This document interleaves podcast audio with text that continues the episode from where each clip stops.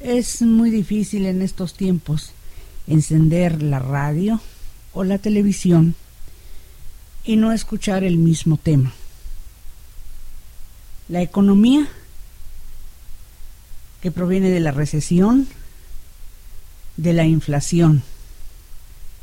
Bueno, pues en este país, que es el país superpoderoso del mundo, creo que se está quedando en lo no superpoderoso. Creo que estamos llegando a una etapa en la cual nadie, nadie, absolutamente nadie quería pensar sobre esto, porque nos vemos frente a algo desconocido para el que vive en este país de Norteamérica. Y digo desconocido porque siempre le hemos tenido más fácil que en otros países. Hablamos de la hambruna, pero en realidad no la conocemos en este país. Porque si volteamos para un lado, alguien nos va a extender la mano o va a haber lugares donde nos den alimento, sobre todo para el pequeño. Pero en estos tiempos, ahorita se habla de una o de una falta de alimentación en todo el mundo. Fíjese nada más en lo que hemos quedado. Pero hemos quedado por una simple y sencilla razón, no por una guerra. Porque se malentiende que estemos en una guerra. No. Esta no es una guerra con Irak o con ninguna otra parte del mundo, en ninguna otra parte del mundo. Esto viene a ser una invasión que todos, todos nosotros permitimos una invasión a un país que no nos había hecho nada. Pero una invasión a un país que nos dejamos llevar por un alto funcionario de este país al que pues en el que todos creíamos pero que nos ha traído verdaderamente a una desgracia total, mundial. Porque Pocos países son los que ven a Estados Unidos bien en este momento. Pocos países son los que dicen somos amigos de Estados Unidos o Estados Unidos con aquella creencia de te doy la palmadita en la espalda y son nuestros amigos. Eso no es cierto. Nunca fue cierto. Y ahora estamos pagando una realidad bastante dolorosa. Sobre todo porque vemos que vamos, estamos en una recesión, estamos en una inflación y entramos a una depresión.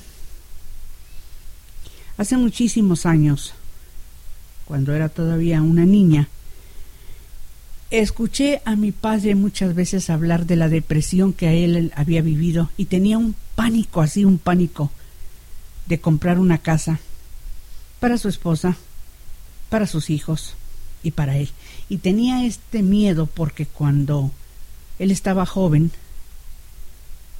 vivió la depresión y vio cómo su padre perdió su casita. Entonces él no quería vivir eso mismo.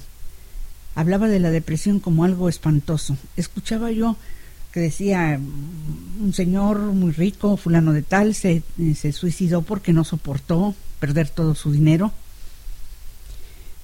Y ahora cuando yo me encuentro en lo que se llama los años dorados, que no pienso en el futuro sino vivir nada más el presente, me doy cuenta lo que en realidad está sucediendo en este país y que podríamos enfrentar una depresión.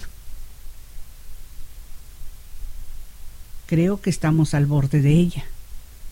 Conozco poco de todos esos eh, manejos pero oigo mucho, escucho mucho y me doy cuenta que estamos cerquita a lo que mi padre vivió, lo que contaba con tanta desesperación.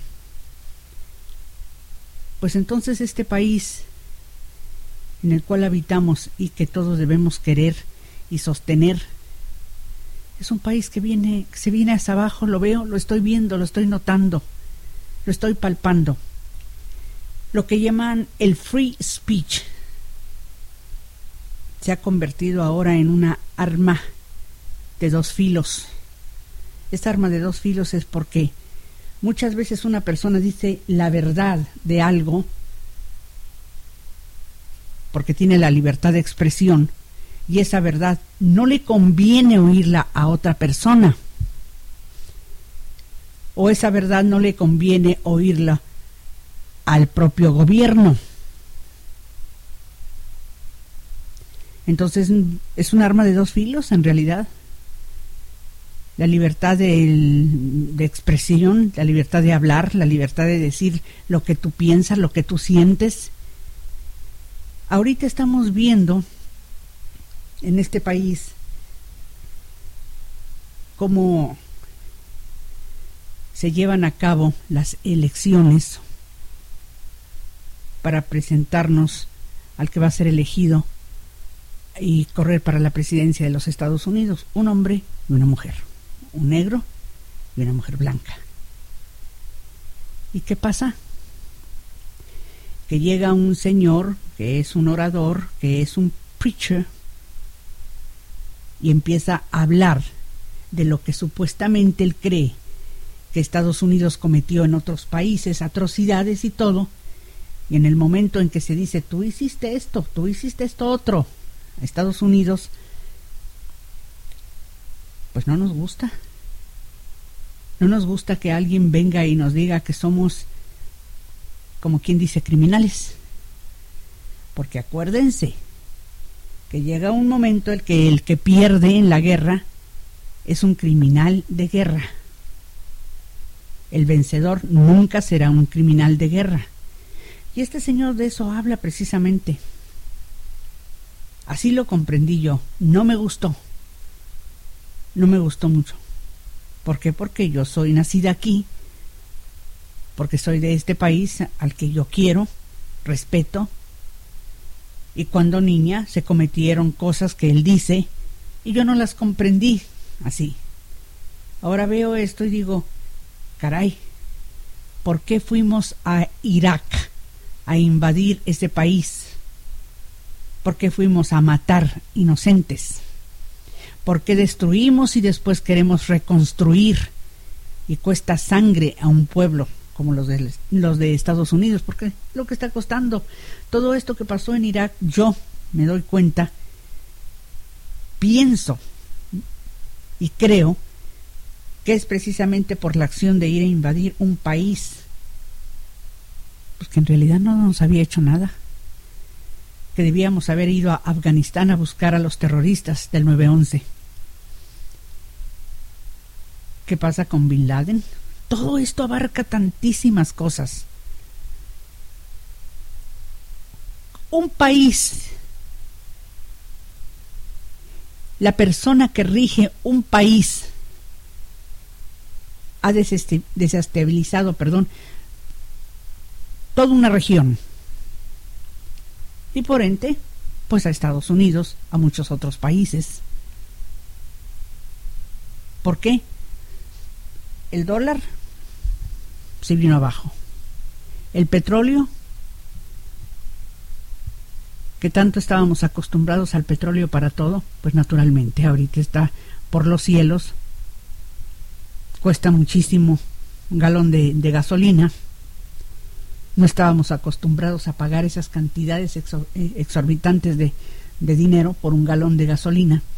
Estábamos acostumbrados a, a, la vida bonita, a salirnos, a ir a pasear con nuestros hijos, con nuestros nietos, sin preocuparnos demasiado por la gasolina. Nos preocupábamos por otras cosas porque los modelos de los carros, grandes, enormes, de lo mejor, nunca pensamos en el futuro. Y ese futuro ya nos llegó y nos está ahogando. Pero nosotros no tenemos ninguna contestación, no tenemos ninguna respuesta a todo lo que está pasando. Y no la tenemos porque los que rigen este país de los Estados Unidos o el que rige este país de los Estados Unidos, cuando le dicen, señor, fíjese nada más que dijeron por ahí que el precio de la gasolina va a subir a cuatro dólares el galón. Hijo, ¿quién lo dijo? Entonces, lo cual quiere decir que no está viviendo. Pues sí, no está viviendo una realidad o simple y sencillamente sigue mintiendo, porque yo lo creo así. O solo que esté rodeado de pura gente, de gente que sus ayudantes, de que simple y sencillamente dicen o le dicen a él lo que él quiere escuchar. Eso se llama mentir. Y eso se llama mentir a millones de gente. Porque no nada más en este país de los Estados Unidos, sino en muchas partes del mundo. ¿Y qué pasa? Que nos hemos visto involucrados en cosas muy fuertes. Lo que, a lo que no estábamos acostumbrados. Creíamos que al norteamericano se le tenía que rendir todo por el simple hecho de haber nacido en esta nación, por el simple hecho de ser una nación fuerte. Entonces cuando vienen y nos dicen cosas tan tremendas como este pastor, right, no lo vamos a soportar, no lo vamos a comprender o no queremos entender. Naturalmente que a mí no me gusta que ofendan a mi país como él lo haya ofendido. No me gusta lo que él ha dicho. Pero puede ser que allá en el fondo tenga razón. Puede ser que su teología sea esa. Pero es a un grupo nada más, no es a toda una nación. Naturalmente que esto está haciendo furor en los Estados Unidos, nos está trayendo muchas complicaciones. Porque detrás de todo esto está otro, pues está aquel que está corriendo para la presidencia, Obama,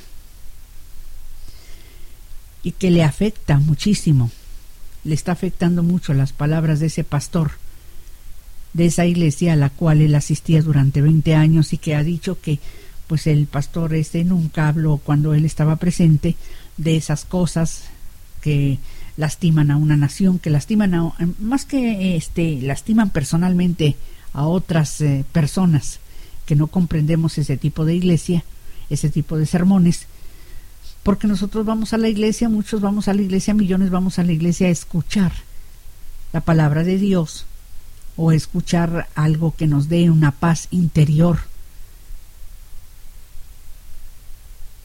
La casa de Dios creo que para eso es, para escuchar algo que te dé una paz interior. Y vas a ella para adorarlo. Porque lo puedes adorar en cualquier parte, a Dios. Pero vamos a ella porque hay gente que ha estudiado mucho, que que nos puede hablar mucho sobre la Biblia, que nos puede hacer comprender muchas cosas. Entonces, naturalmente, cuando una persona de esta naturaleza dice cosas que no más no van dentro de una iglesia, no, no comprendemos eso. Otras personas lo comprenden y hay que respetar siempre. Pero, en este momento, a Obama no le conviene este pastor, eso es lo que dicen. Bien, eso es el derecho de expresión, de poder expresarnos. Gústenos o no nos guste lo que otros hablan, si está permitido y lo dicen, es el derecho de expresarse. Y tenemos también canales de televisión en los que podemos escuchar eh, obscenidades, pero nosotros pagamos por esos canales ya tú estás pagando también por eso. La radio es otra cosa, fíjese. La radio se ha convertido en un basurero. Sí, tanto en inglés como en español. No necesitas pagar canales especiales, ni en español ni en inglés, para escuchar toda la basura que ahí se dice. Y fíjese nada más que le pagan al que está ahí diciendo tanta estupidez. No necesita ir nadie a una cantina para oír los disque chistes de buen gusto, de mal gusto, llenos de porquería. Ni necesitas pagar tampoco un canal de televisión para escuchar lo mismo. Prende la radio y ahí este muchas estaciones de, de radio en español donde eso es lo único que escuchas, sobre todo en la mañana, los llamados talk shows de la mañana, que no tienen absolutamente nada, nada, nada de información para un público. Sí tienen la diversión. Ahora, si a usted le gusta esa diversión, pues qué bueno, ahí la tiene. De aseguro que no va a tener nada bueno, porque creo que esos chistes donde quiera los puede escuchar. Esa no es radio. Tampoco hay una televisión completamente sana. Yo no voy en contra de absolutamente nada de eso, pero como hay la expresión, la libertad de expresión, perdón, la libertad de expresión, pues yo también puedo expresarme. Como les dije, estoy viviendo lo que les llaman los años dorados y estoy viviendo el presente y no el futuro. Porque ya el futuro es para los más jóvenes, para los niños, para los jóvenes, para el adulto joven también, para los padres de familia jóvenes que van a darle la educación a sus hijos. Entonces este país y muchos otros países, no nada más este, se ha convertido en un basurero. Los medios de comunicación, esos son un basurero. Muchas veces se escucha en, los, en las estaciones de televisión hablar de política y lo único que está haciendo el que supuestamente es un comentarista, lo único que hace es desgarrar a otra persona y permitir que lleguen otros comentaristas a hacerlas triza a esa otra persona. Y nosotros como espectadores estamos nada más viendo, absorbiendo todo eso y diciendo, bueno, ahora, ¿para dónde voy a voltear? ¿Qué voy a hacer? Si estos señores que están en estos programas, supuestamente eh, conocedores de todo, dicen una cosa y dicen otra, y dicen una cosa y dicen otra, y no se ponen de acuerdo, pues ¿qué voy a hacer? Entonces, tenemos tanto, tanto, tanto en este país y en otros países, naturalmente, donde, pues, gracias a Dios tenemos la, libertad de expresarnos. Pero como que esa libertad de expresarnos no, no llega a nada. No me convence de que otros puedan decir majaderías en la radio y evitar una que otra palabrita para que el FCC no les eh, caiga. Pero dicen cada cosa y cada porquería. Que pues, eh, señores, que les haga provecho el desayuno cuando escuchan ustedes todo eso. Que les haga mucho provecho. Pero por favor, no lo hagan enfrente de los hijos, dejen que ellos tengan su propio idealismo, que ellos sepan a dónde van, que ellos sepan qué es lo que quieren, no que les impongan tanta peladez y leperada. Porque acuérdese que el hijo es el espejo de usted mismo.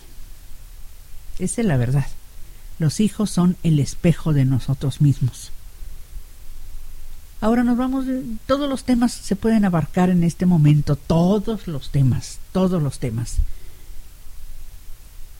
todos, como en todos los tiempos.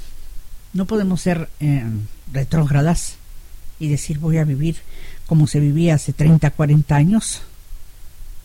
Porque recuerdo yo que mamá y papá decían, no, en mis tiempos eran otras cosas, no, no, esta juventud está echada a perder, esta juventud este, dice cada cosa, eh, baila horriblemente. Pero en los tiempos de ellos también había esa, ese tipo de juventud. A mí me tocó una juventud eh, con mucho futuro. Lo aproveché hasta donde yo pude aprovechar esa juventud. La aproveché.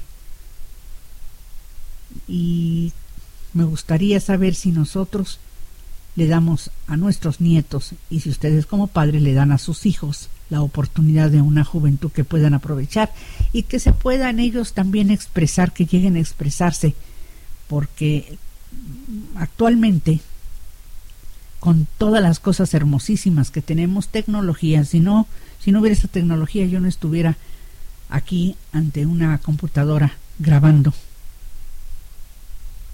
y platicando, diciendo, expresándome mi sentir. A mí me gusta mucho la juventud. A mí me, me gusta mucho el progreso. Veo que todo es eh, rápido, que se vive rápidamente. Si yo cuando este todavía hace 15 años decía, ah, caray, hay que cambiar la tecnología de la máquina de escribir o hace 20 años por una computadora. Hay que hay que este aprender esto o te quedas en la nada. O nos quedamos soñando y soñar pues es bonito, pero cuando hemos obtenido otras cosas. Para los nietos, para los hijos. Bueno, ya dije todo lo que tenía que decir. Bye.